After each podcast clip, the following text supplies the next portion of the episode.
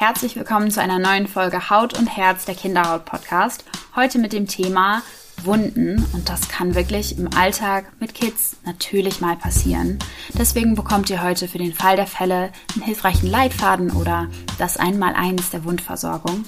Tatjana und Felix sprechen also darüber, wie ich eine Wunde bei meinem Kind versorge, was ich in meiner Hausapotheke vielleicht zu Hause haben kann für den Fall und wann es dann wirklich Zeit wäre, zum Arzt zu gehen, um was abklären zu lassen oder auch um da Hilfe zu erhalten. Und dabei wünsche ich euch jetzt viel Spaß.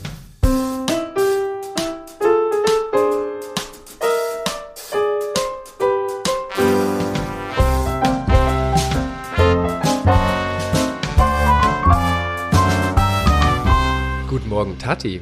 Hi, Felix.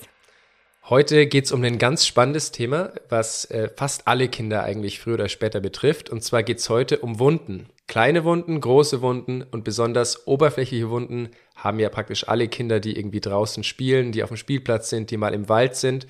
Und äh, für uns Eltern ist es ja manchmal gar nicht so einfach zu wissen, was muss ich machen, wie gehe ich vor, was muss ich beachten, ab wann muss ich zum Arzt. Und genau zu diesen Themen wollten wir heute einmal ähm, uns unterhalten. So ist es, Felix. Und äh, ja, so, so Unfälle kommen tatsächlich ähm, häufiger vor, als man, man denkt. Ähm, ich hatte die Situation jetzt erst äh, kürzlich zu Hause mit meiner dreijährigen Tochter, die sich ähm, ja beim, beim Helfen in der Küche, bei der Vorbereitung des Abendessens mit einem Kindermesser in den Finger geschnitten hat. Oh weia, die Arme. Mhm. Das heißt, äh, ja, Wundversorgung betrifft uns als Eltern früher oder später alle. Als deine Tochter sich geschnitten hat, erklär vielleicht mal, wie genau bist du da vorgegangen? Gerne, lass uns das doch einfach Schritt für Schritt einmal besprechen. Also, die Wunde meiner Tochter, die hat jetzt, weil es ja eine Schnittverletzung war, relativ stark geblutet. Das heißt, für mich war die erste Maßnahme, die erstmal diese Blutung zu stillen. Und das gelingt einem in der absoluten Mehrzahl der Fälle einfach, indem man wirklich auf diese Wunde gezielt drückt. Das heißt, ich habe eine Kompresse genommen, ihr könntet aber genauso einfach ein sauberes Tuch, ein Taschentuch oder, oder ja, Stücke Handtuch zum Beispiel nehmen ähm, und wirklich in erster Linie einfach mal ein paar Minuten gezielt auf die verletzte Stelle drücken. Genau, da könnt ihr auch nichts falsch machen, da könnt ihr eigentlich nicht zu fest drücken. Wichtig ist einfach nur, dass ihr die Blutung so ein bisschen in den Griff bekommt, auch für euch selbst, um so einen klaren Kopf zu bekommen, um dann im zweiten Schritt was genau zu tun, Tati? So, also der nächste Schritt äh, ist dann auf jeden Fall die Wunde zu reinigen, ähm, um sie einfach von, von Dreck, von Verschmutzung, von Fremdkörpern, aber auch von, von Bakterien äh, quasi zu befreien. Ähm, dafür könnt ihr ganz normales, einfach trinkbares Leitungswasser verwenden. Wenn ihr jetzt zu Hause Kochsalzlösung habt, ähm, ist das auch sehr gut geeignet. Ähm, und da ist es eben wichtig, dass die Wunde schön sauber wird, eben wenn kleine Steinchen drin sind oder Sand oder Dreck oder kleine Holzsplitter, das kann ja alles mal sein, dass ihr die einfach ganz, ganz vorsichtig äh, entfernt. Und da könnt ihr zum Beispiel ein kleines Tüchlein eben für nehmen oder eine Pinzette. Genau. Jetzt ist es ja so, bei Kindern muss man ja davon ausgehen, dass diese Wunden in der Regel verdreckt sind. Äh, wir sagen dazu auch kontaminiert, ähm, wo immer die Gefahr besteht, dass in diesen Wunden dann Bakterien, Keime landen, die zu einer Wundinfektion führen. Und deswegen immer die Empfehlung auch bei Kindern, die Wunden zu desinfizieren. Ähm, dabei wichtig, bitte verwendet keine alkoholhaltigen Desinfektionsmittel. Genau, das kennen wir nämlich alle. Wenn man mit Alkohol an so eine Wunde rangeht, dann Ouch. brennt es total fürchterlich. Richtig. Und das ist bei allem, was ihr bei einem Kind bei der Wundversorgung macht, bitte immer bedenken, das Kind hat sich ja gerade verletzt, äh, ist verängstigt, ist so ein bisschen traumatisiert. Das heißt, bei allem, was ihr macht, achtet bitte darauf, dass ihr möglichst sanft und möglichst ohne Schmerzen dann die Wunde versorgt, einfach weil sonst, ja, macht man die Sache eher schlimmer. Absolut. Und Produkte, die ihr dabei verwenden könnt, ist zum Beispiel Octinidin. Das ist so eine, ähm, so eine durchsichtige Lösung, die eben nicht Alkohol enthält, aber trotzdem sehr gut desinfiziert. Oder Jodsalbe. Die kann man da auch ganz gut verwenden. Schon im nächsten Schritt sind wir eigentlich schon dabei, die Wunde jetzt abzudecken. Ähm, wir wollen die ja nicht einfach äh, äh, an der Luft lassen. Das hat verschiedene Gründe. Also zum einen, klar, möchte ich ja nicht, dass irgendwie nochmal Dreck oder, oder Keime, Bakterien in diese Wunde reinkommen. Wir wollen sie außerdem vor Nässe schützen. Und wir wollen aber auch für ein optimales Wundheilungsmilieu sorgen. Und das ist tatsächlich ein feuchtes Wundmilieu. Mhm. Das hört sich vielleicht für den einen oder die andere ähm, so ein bisschen überraschend an. Es gibt nämlich diesen Mythos schon seit echt langer Zeit, dass man Wunden an der frischen Luft trocken abheilen lassen soll. Und tatsächlich gibt es dafür ganz viele wissenschaftliche Studien, die das widerlegt haben und gezeigt haben, dass eine Wunde dann am besten heilt, wenn die so ein leicht feuchtes Milieu hat. Ähm, natürlich soll das Pflaster nicht vollkommen durchnässt sein. Also ist es nicht in dem Fall, dass viel, hilf, viel hilft. Ähm, aber lasst sie bitte eben nicht trocken abheilen, sondern verwendet ein Pflaster, was so ein Stück weit so ein feucht-warmes Milieu herstellen kann. Vielleicht an der Stelle bei der Auswahl der Pflaster bietet sich an, verschiedene Größen am Pflastern zu Hause zu haben, je nachdem, wie groß die Wunde ist und an welcher Stelle die Wunde auftritt. Ähm, vielleicht auch ganz gut, ähm, dass man hier nochmal festhält, spezielle Kinderpflaster machen schon Sinn. Die sind in der Regel hypoallergen oder sensitiv. Ähm, hat den Hintergrund, dass wenn man die Pflaster ablöst, dass man die empfindliche Kinderhaut nicht zusätzlich verletzt oder den Kindern Schmerzen zufügt. Also das ist auf jeden Fall ähm, ein Tipp. Und außerdem freuen sich auch die meisten, gerade die kleineren Kinder, über fröhliche Motive, ähm, denn da ist der Schreck noch schneller vergessen und die Tränchen äh, trocknen äh, noch schneller, wenn, wenn die Kinder ein, ein, buntes, fröhliches Motiv auf dem Pflaster haben. Was ihr auch machen könnt, ist ein kleiner Verband. Ähm, das äh, äh, ist für das Kind, glaube ich, psychologisch auch irgendwie ganz nett, weil man natürlich äh, als Kind auch so ein bisschen stolz vielleicht drauf ist, auf die Wunde, die man sozusagen ganz tapfer ausgehalten hat und die jetzt äh, auch seinen Freunden vorzeigen will. Wenn ihr aber einen Verband macht, dann ist es ganz wichtig, dass ihr direkt auf die Wunde so eine Wundgase drauf macht, weil nichts schlimmer, als wenn man den Verband drauf macht und dann nach ein paar Tagen den Verband abzieht und der Schorf, der sich gebildet hat, dann mit dem Verband so verknüpft ist und dann mit abgerissen wird beim Entfernen. Also unbedingt so ein kleines, das sind so, das sind so Fettgitter, die ihr in der Apotheke bekommt, unbedingt so eine Wundgase drauf machen, falls ihr einen Verband verwendet. Felix, wie, wie ist denn deine Meinung zu diesen Wundgelen? Was hältst du davon? Also grundsätzlich macht es auf jeden Fall Sinn, weil natürlich auch während dem Heilungsprozess immer die Gefahr besteht, dass Bakterien reingeraten. Und äh, wie wir auch schon gesagt hatten, ist es ja auch schön, wenn die Wunde eben feucht gehalten wird. Und da kann so ein Wundgel sehr, sehr gut helfen. Also vielleicht kein Muss zwingend, aber gerade bei den etwas trockeneren Wunden, um die Wundheilung zu beschleunigen, um auch das Narbenergebnis äh, zu optimieren, bieten sich diese speziellen Wundgele an. Wo wir jetzt vom Pflaster und vom Verband und von Wundgels gesprochen haben, äh, glaube ich, eine Frage, die auch viele umtreibt, ist, wie lange kann ich denn so einen Pflaster auf einer Wunde belassen?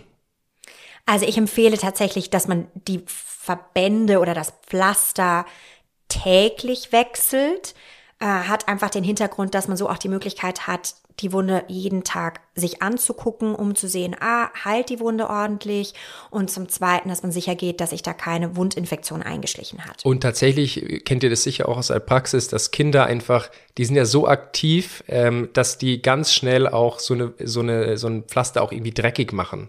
Ja, da landet irgendwie die Tomatensoße drauf oder ähm, oder Erde oder Sand kommt da irgendwie mit hin. Das heißt, dieses regelmäßige Austauschen hilft einfach auch, ein verdrecktes Pflaster sozusagen regelmäßig auszutauschen. Genau, verdreckt, äh, durchnässt oder auch einfach verrutscht. Also bei meiner Tochter zum Beispiel, also da hat so ein, so ein Pflasterverband am Finger, das hat kaum einen Tag gehalten.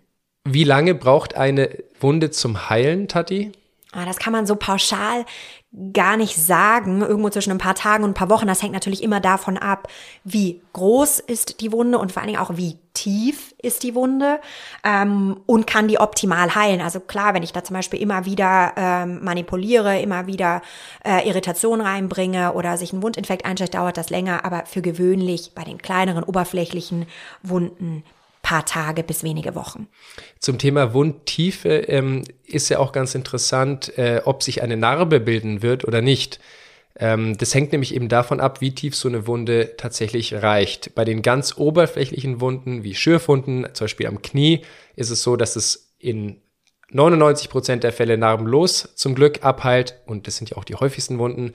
Wenn jetzt aber eine bestimmte Tiefe erreicht ist, dann kommt es zu Narbenbildung. So ist es. Und ich staune immer wieder, weil gerade bei den wirklich bei den kleinen Kindern, also Kindern unter zwei, wie wahnsinnig gut und schnell die Haut heilt. Da sieht man oft gar keine Narben. Also da ähm, können wir euch beruhigen. In der Regel bleiben da keine lebenslang sichtbaren Folgen zurück. Wie ist es, wenn mein Kind zum Beispiel ins Schwimmbad gehen will mit so einer Wunde? Ist es eine Sache, die du empfehlen würdest? Nee, also so eine Wunde sollte nach Möglichkeit nicht komplett durchnässen, weil einfach kann man sich ja vorstellen, das Gewebe weicht dann auf, was gerade in dem Heilungsprozess ist. Ähm, das verzögert nur die Wundheilung und es birgt auch die Gefahr, dass sich dann Bakterien einschleichen. Also bitte Wunden möglichst nicht ähm, länger als ein paar Minuten irgendwie beim Duschen äh, Wasser aussetzen, also baden, schwimmen, ob jetzt im Meer oder im Pool, sollte man gerade in den ersten Tagen nach der Wundentstehung vermeiden. Ähm, wie ist es mit Duschpflastern, Tati? Macht sowas Sinn? Ja, kann man machen, wasserfeste Pflaster oder so Folien, mit denen man ein, ein normales Pflaster abdecken kann. Ähm, kann man zum Beispiel beim Duschen machen. Aber wie gesagt, also beim längeren Schwimmen ähm, halten die in der Regel auch nicht. Deswegen, ja, bitte den Wasserkontakt möglichst kurz halten und gegebenenfalls mit einem Duschpflaster. Wenn sich jetzt nach ein paar Tagen ähm, Schorf auf der Wunde gebildet hat, ähm, was würdest du Eltern empfehlen? Wie gehen sie damit am besten um? Genau, also wenn die Wunde fast vollständig äh, abgeheilt ist, dann ähm, kann man tatsächlich, um die Wundheilung so ein bisschen zu unterstützen, weiterhin so eine Wund- und Heilsalbe auftragen. Die bildet einfach A nochmal so eine Art Schutzfilm und hält diesen Schorf oder die Wunde eben schön geschmeidig. Das kann man machen, muss man aber nicht. Was man aber in jedem Fall beachten sollte, ist, dass dieser Schorf nicht abgekratzt wird. Genau, weil sonst gibt es nämlich Narben. Klar, weil du reißt natürlich dann auch gerade diese feine Haut, die sich da neu gebildet hat, wieder auf und dann ähm, steigert dadurch sich das Narbenrisiko. Und was auch noch Sinn macht, ist, dass ähm, man wirklich auf Sonnenschutz achtet, weil ähm, neben dem Sonnenbrand kann es auch dazu so ähm, unangenehmen, unschönen braunen Verfärbungen kommen im Bereich der Wunde. Ja, super wichtig. Empfehle ich auch immer allen Eltern. Achtet darauf bei den, bei den äh, Wunden und auch später bei den Narben, dass ihr die gut vor Sonnenlicht schützt mit Sonnencreme oder Kleidung. Jetzt sind wir im Prinzip schon gleich drin im nächsten Thema und zwar den No-Gos, äh, Sachen, die man bei der Wundheilung vermeiden sollte. Tati, welche sind es? Also, was ich nicht empfehle, ist, dass man auf die Wunde pustet oder, oder Spucke verwendet. Das birgt auch hier wieder die Gefahr, dass man einfach Keime in die Wunde reinbringt und sich die Wunde infizieren kann.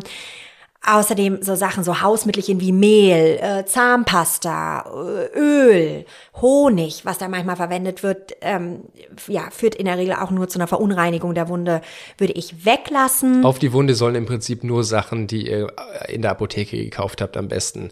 Nichts aus der Küche, nichts aus dem Büro, nichts vom Schreibtisch, sondern nur Sachen, die wirklich auch für Wunden hergestellt wurden. Mit Ausnahme von Pudern. Puder äh, halten wir ja gar nichts von als äh, hier Kinderhautärzte, weil man A, diese Puderpartikel einatmen kann und B, meist verklebt das dann mit der Wunde und ähm, dann reißt man es wieder ab beim nächsten äh, Pflasterwechsel. Also bitte auch keine Puder verwenden. Außerdem, das hatten wir schon angesprochen, bitte die Wunde nicht zu sehr Wasserkontakt austauschen. Pflasterverband sollte nicht durchnässen. Wenn das passiert, bitte auswechseln. Ganz genau. Und ansonsten, wenn ihr Pflaster anlegt, auch da achtet darauf jetzt zum Beispiel am Finger, ähm, dass dieses Pflaster nicht zu fest ist, ja, so, dass die Durchblutung irgendwie reduziert äh, ist, einfach weil natürlich eine Wunde, die heilen soll, braucht auch entsprechend gute Durchblutung. Ähm, gleichzeitig soll es auch nicht zu locker sein, äh, dass die Wunde eben gut geschützt ist vor Nässe und, und Keimen und Dreck. Zum Glück sind ja, wie wir vorher schon gesagt haben, die allermeisten Wunden, die Kinder mit nach Hause bringen, total ungefährlich und heilen auch narbenlos, problemlos ab. Es kann aber auch sein, dass sowas auftritt wie ein Wundinfekt bis hin zu einer Blutvergiftung. Und ich glaube, das ist auch eine Sorge, die manche Eltern haben. Deswegen wollen wir einmal kurz darauf eingehen, welche ähm, Signale, welche Zeichen man beachten muss, ähm, sozusagen, um abschätzen zu können, ob es jetzt vielleicht doch bisschen gefährlicher wird. Genau, also auf was ihr da gut achten könnt, ist, wie es eurem Kind geht. Also wenn das Kind sagt, äh, das tut anhaltend weh, die Wunde, oder auf einmal treten Schmerzen auf, oder es brennt oder juckt stark die Wunde, dann könnte das ein Hinweis sein. Wenn die Wunde, aber auch das Areal drumherum auf einmal anschwillt, gerötet ist, sich wärmer anfühlt als der Rest der Haut. Oder wenn da vermehrt Wundsekret austritt, Eiter oder so, ja, Wundwasser, das können Hinweise auf einen Wundinfekt sein. Und wenn es dann schon wirklich ähm, dazu gekommen ist, dass Keime von der Wunde ins Blut übertreten, dann geht's den Kindern in der Regel schlecht. Das heißt, die haben Fieber, die haben Schüttelfrost, die Lymphknoten können mit anschwellen. Ähm, da merkt ihr wirklich, dass es den Kindern nicht gut geht. Das wären auf jeden Fall Hinweise, dass ihr ähm, zum eurem Kinderarzt gehen solltet. Außerdem gibt's noch weitere ähm, Situationen, in denen es sich auf jeden Fall lohnt, zum Arzt zu gehen. Dazu zum Beispiel gehören Wunden, die wirklich groß sind. Ja, also wenn, wenn ihr merkt, da könnt ihr irgendwie bis ins Fettgewebe reinschauen, dann würde ich empfehlen, versucht es gar nicht erst zu Hause, macht Blutstillung und bringt das Kind zum Kinderarzt, damit der sich das einmal professionell anschaut. Richtig, also tiefe, große Wunden mit weit auseinanderklaffenden Wundrändern. Ähm, das, das sollte auf jeden Fall vom Arzt versorgt werden. Ich würde auch empfehlen, wenn Wunden im Gesicht auftreten, dann möchten wir natürlich alle, dass auch das ähm, langfristige äh, Ergebnis, das langfristige ästhetische Ergebnis möglichst gut ist, dass die Kinder in ihrem Erscheinungsbild nicht ähm, irgendwie durch eine entstellende Narbe später mal leiden. Auch da würde ich empfehlen, bei Wunden im Gesicht ab zum Arzt. Wo ihr auf jeden Fall auch zum Arzt gehen solltet, ist, wenn es sich um eine Bisswunde handelt, ähm, weil die ganz häufig mit Bakterien verunreinigt sind und auch zu Infektionen führen können. Mhm. Selbe gilt auch für Verbrennungen und Verbrühungen, insbesondere je jünger die Kinder sind. Oft ist es nämlich so, dass man tatsächlich den, den, den Schaden am Anfang gar nicht gut abschätzen kann. Das heißt, wenn euer Kind sich verbrennt oder verbrüht, geht bitte auch dann einmal lieber zum Arzt. Felix, was ist denn mit, mit Tetanus-Impfschutz? Das ist ja auch mal eine Frage bei Wunden. Das stimmt. Ähm, zum Glück ist es äh, hier in Deutschland so, dass die allermeisten Kinder gegen Tetanus geimpft sind. Äh, solltet ihr euch da aber nicht so sicher sein, würde ich auf jeden Fall empfehlen, holt euch das, äh, den Impfpass und schaut beim Kinderarzt vorbei, dass der das einmal abklären kann. So, das war jetzt die Schritt-für-Schritt-Anleitung, das Kleinmal einmal eins der Wundversorgung. Wichtig ist, wir kriegen als Eltern den größten Teil der kleinen, oberflächlichen Wunden bei unseren Kindern selber zu Hause gut versorgt. Ja, da würde mich interessieren, Tati, wie ist es dann eigentlich mit deiner Tochter und ihrer Schnittverletzung ausgegangen? Ja, du, nachdem der, der ursprüngliche Schreck dann überwunden war ähm, und wir die Wunde versorgt hatten, sie ein paar Tage noch ihren Pflasterverband getragen hat und den ganz stolz in der Kita präsentiert hat, ähm, ist das wunderbar abgeheilt und jetzt sind alle wieder, wieder ganz happy. Ach, das freut mich. Zum Glück ist es ja meistens so, wir drücken euch Zuhörern und Zuhörerinnen auch die, äh, die Daumen, dass äh, falls so eine Wunde bei euren Kindern auftritt, dass die auch gut versorgt werden kann und ich hoffe, wir konnten euch da ein bisschen helfen. Vielen Dank, dass ihr uns zugehört habt. Ja, vielen Dank auch von mir und bis zum nächsten Mal. Tschüss. Der Haut und Herz Podcast wird produziert von Sepia. Die Aufnahmeleitung habe ich, Johanna, übernommen und die Musik kommt von Felix King und Luke Larsen. Wir danken dir ganz herzlich für dein Interesse an unserem Podcast und fürs Zuhören und würden uns sehr über deine Fragen, deine Anregungen oder deine Kritik freuen, die du uns gerne über unseren Instagram-Account Haut und Herz Podcast zukommen lassen kannst.